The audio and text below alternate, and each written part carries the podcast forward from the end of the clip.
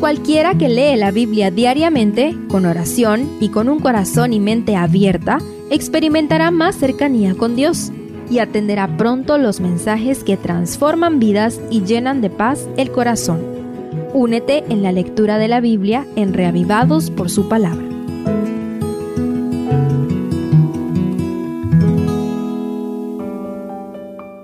Segundo de Crónicas 22. Acabamos de ver en el capítulo anterior la decadencia que trajo a la nación de Judá la alianza con la casa de Acab, rey de Israel.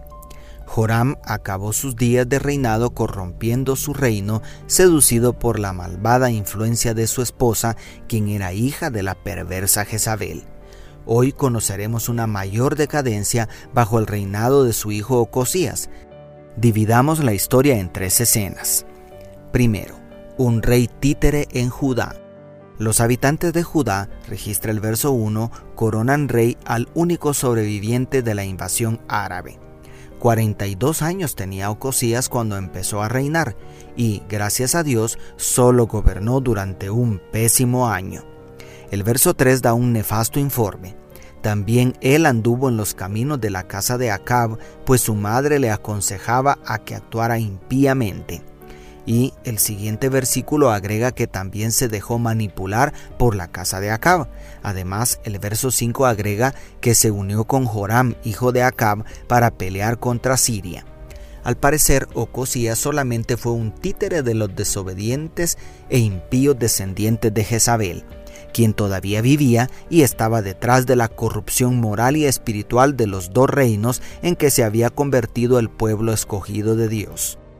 Tener un mal gobernante es muy malo, pero tener a uno que sea títere de las circunstancias y de personas inescrupulosas como Ocosías arrastró a la nación a una devastadora situación.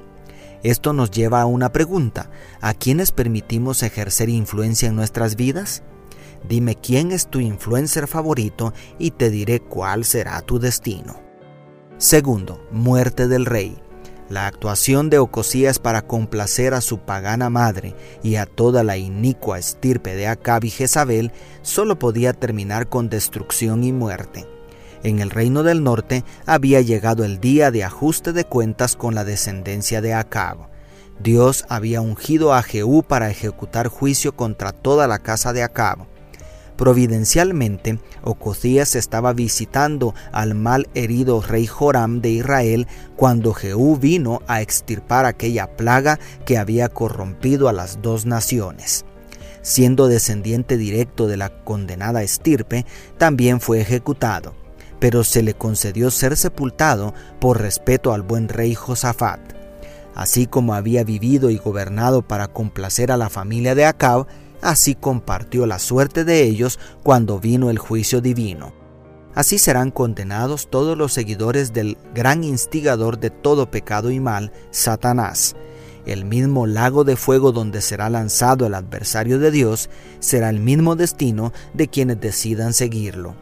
Mientras completa su juicio, Dios no quiere la muerte del impío, sino que se arrepienta, según Ezequiel 33:11. Y tercero, reinado de Atalía. Los propósitos del diablo contra Israel fueron frustrados con la intervención divina por medio del valiente Jehú. La perversa Jezabel y toda su descendencia recibió su justa retribución por todo el daño hecho al pueblo de Dios. Bueno, casi toda su descendencia, porque aún quedaba Atalía en Judá. En un desesperado esfuerzo por seguir corrompiendo a la simiente santa, Satanás tomó el control de Judá por medio de la perversa Atalía, quien, podríamos decir, superó en maldad a su madre. La representante de Satanás asesinó a sangre fría a toda la descendencia del linaje de David. Pero, ¿cómo se cumpliría el pacto eterno de Dios con David? Pero ¿cómo podría venir el Mesías que debía ser descendiente del rey David? Ah, Dios permitió que la casa de David recibiera la consecuencia de haberse mezclado con la impía estirpe de Jezabel. Sin embargo, conservó un pequeño remanente. El pequeño Joás fue ocultado en el templo durante seis años y allí fue educado por sus tíos en el temor de Jehová. Te espero mañana para que conozcamos de qué manera Dios revirtió los planes del enemigo por medio de este pequeño niño. Mientras tanto, ¿de qué lado estás tú en esta guerra en lo que viene el Mesías prometido para tomar el control total? Dios te bendiga, tu pastor y amigo, Selvin Sosa.